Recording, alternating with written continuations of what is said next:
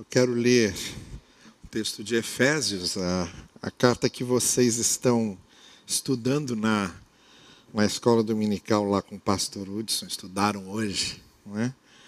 E o trecho que eu quero ler está no capítulo 2, nos versos 14 a 22, quando o apóstolo Paulo, escrevendo para essa igreja em Éfeso, diz assim: Pois ele, Jesus Cristo, é a nossa paz, o qual de ambos fez um, de ambos os povos fez um, e destruiu a barreira, o muro de inimizade, anulando em seu corpo a lei dos mandamentos expressa em ordenanças. O objetivo dele era criar em si mesmo, dos dois povos, um novo, fazendo a paz e reconciliar com Deus, os dois em um corpo, por meio da cruz, pela qual ele destruiu a inimizade. Ele veio e anunciou paz a vocês que estavam longe e paz aos que estavam perto, pois por meio dele, tanto nós como vocês, temos acesso ao Pai por um só Espírito.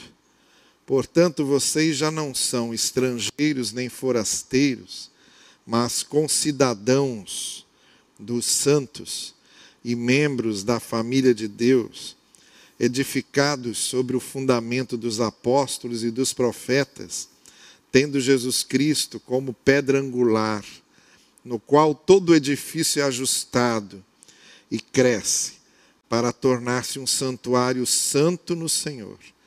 Nele, vocês também estão sendo edificados juntos para se tornarem morada de Deus por seu Espírito. Olha, tem duas coisas aqui que são essenciais para a gente compreender qual foi a proposta de Jesus no Evangelho, naquilo que ele estava querendo.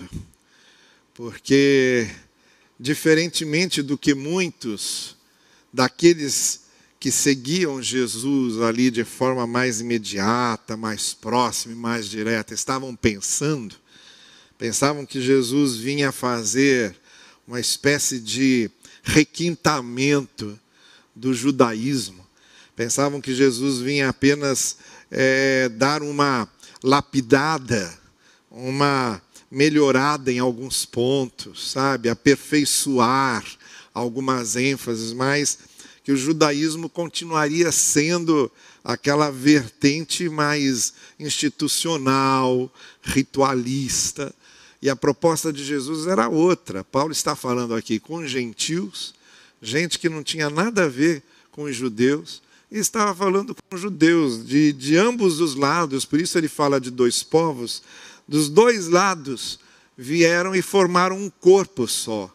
É o que ele está dizendo aqui. Olha, Cristo, com aquilo que ele fez, ele formou agora um povo que já não é mais classificado por esses parâmetros que nós estávamos acostumados a classificar como povo de Deus. O povo de Deus era o descendente de Abraão, o que tinha sangue de Abraão, o que vinha numa genealogia é, da família dos patriarcas, e Jesus rompeu com isso. Ele disse: Olha, a proposta agora é outra. A proposta agora é que Abraão continua sendo o pai de vocês, mas não por causa do sangue, mas porque ele creu. E porque ele creu e foi justificado, ele é o pai de vocês no sentido de que vocês também crendo serão justificados como ele foi. Então ele agora é pai daqueles que vêm do judaísmo e daqueles que vêm das uh, religiões gentílicas, dos costumes gentílicos. De quem estava próximo, conhecia a lei, conhecia os profetas, e de quem era forasteiro, estrangeiro, não fazia parte de nada daquilo e não conhecia nada daquilo. Em Jesus essas duas origens se fundiam e formavam um povo só. Então, essa é a primeira coisa que a gente percebe nesse texto de Paulo, é como ele mostra que a proposta do Evangelho é de ruptura ruptura com ah, alguma intenção de se prolongar a, a, as estruturas do Antigo Testamento, os formatos do Antigo Testamento. Agora, o que Paulo está dizendo é assim: olha, o rumo é outro, já não é mais aquilo. Então, agora, povo de Deus é quem está em Cristo, povo de Deus é quem crê, povo de Deus é quem tem essa experiência com o Senhor, independente de onde venha, independente de quem seja. Porque Cristo, quando se sacrificou, fez essa fusão, tornando o corpo de Cristo é, o lugar onde é, para onde acorrem e ao qual pertencem todos aqueles que têm uma experiência legítima, autêntica, transformadora de fé. Essa é a primeira coisa. A segunda coisa que Paulo está dizendo aqui é que agora ele está trabalhando conosco, Deus está trabalhando conosco para que cresçamos e para que agora, em Cristo, nós conheçamos cada vez mais e cada vez melhor o que é ter comunhão com Deus, qual é a vontade dele. E ele vai então trabalhando conosco e trabalhando em nós. É nesse sentido que Paulo diz que o Senhor agora nos faz seus templos e habita em nós e, e vai operando em nós. A proposta do Evangelho é essa: experiência unificadora em Cristo, em que em Cristo nós, independente de, de qual seja a nossa origem, em Cristo nós nos encontramos, em Cristo nos tornamos membros daquele corpo, em Cristo pertencemos agora ao Pai e somos filhos dele. E a proposta do Evangelho é que agora Deus trabalha diretamente com a gente. Ele vai construindo a nossa compreensão a respeito da Sua palavra, a respeito da Sua vontade, a respeito dos seus propósitos. É nesse sentido que, quando a gente então celebra a ceia, é? quando a gente come o pão e quando a gente partilha e participa do cálice, é nesse sentido que a gente está celebrando essa obra que Cristo começou em nós. Começou e não para começou e continua, porque ele vai operando e trabalhando na nossa vida, na nossa experiência, na nossa comunhão com Ele. O comer o pão significa estar participando do corpo de Cristo, pertencer a esse corpo de Cristo.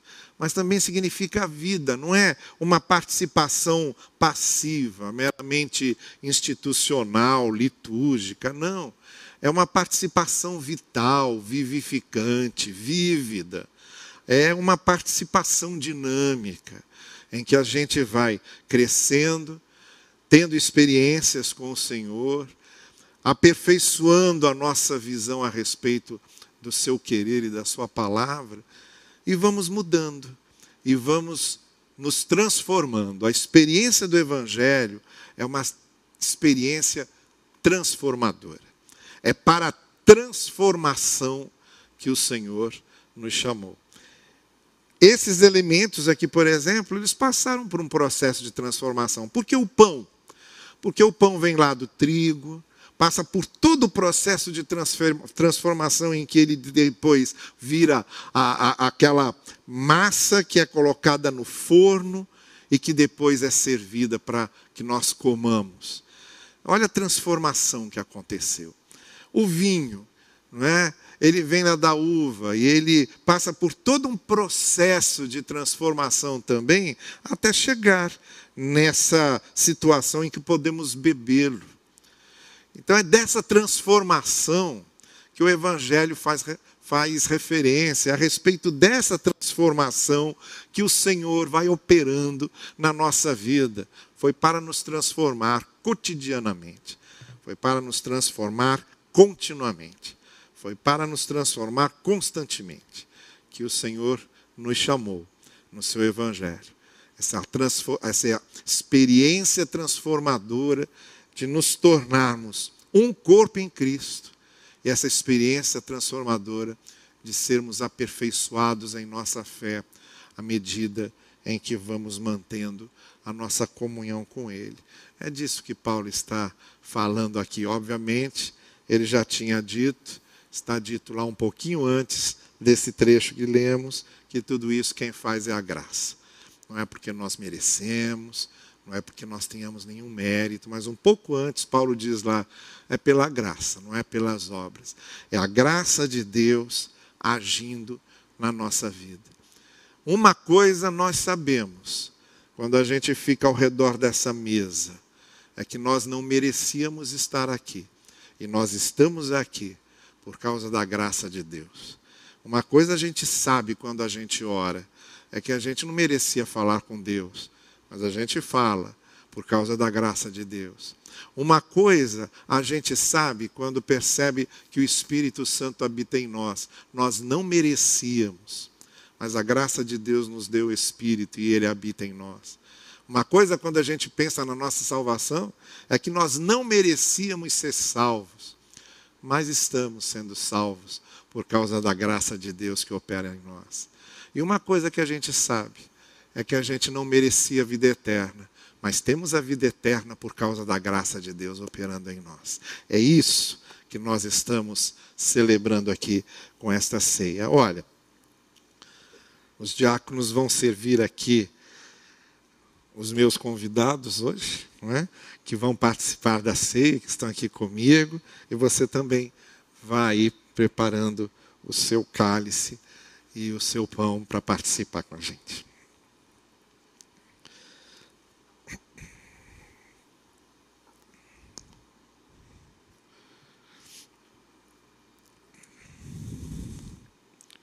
Esse cálice higiênico né, dos novos tempos aqui, ele vem todo lacrado, você precisa tirar o lacre, na parte de cima você tem lá o pão e também no mesmo no mesmo encarte você tem o cálice.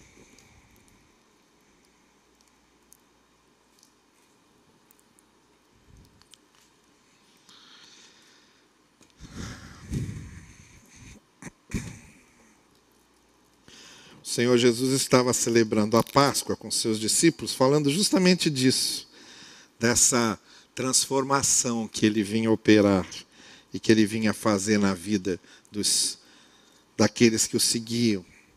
E para mostrar que transformação era essa, ele usou a celebração da Páscoa, que é uma palavra que significa passagem.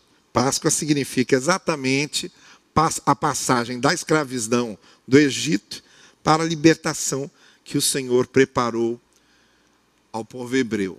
E celebrando a Páscoa com eles, Jesus falava também dessa passagem da escravidão, da perdição, da distância de Deus, dos descaminhos em que estávamos, agora para a comunhão com o Senhor, essa operação redentora que o Senhor veio fazer. Então ele pegou o pão e disse aos seus discípulos: Isto aqui é o meu corpo. Comam dele todos em memória de mim, em memória do que o Senhor fez por nós. Eu convido você a comermos juntos deste pão.